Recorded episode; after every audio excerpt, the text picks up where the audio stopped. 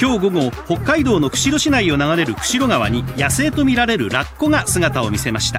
ラッコは川岸近くの水面でおなじみのポーズを見せ道行く市民も足を止めて珍客の姿に見入っていました。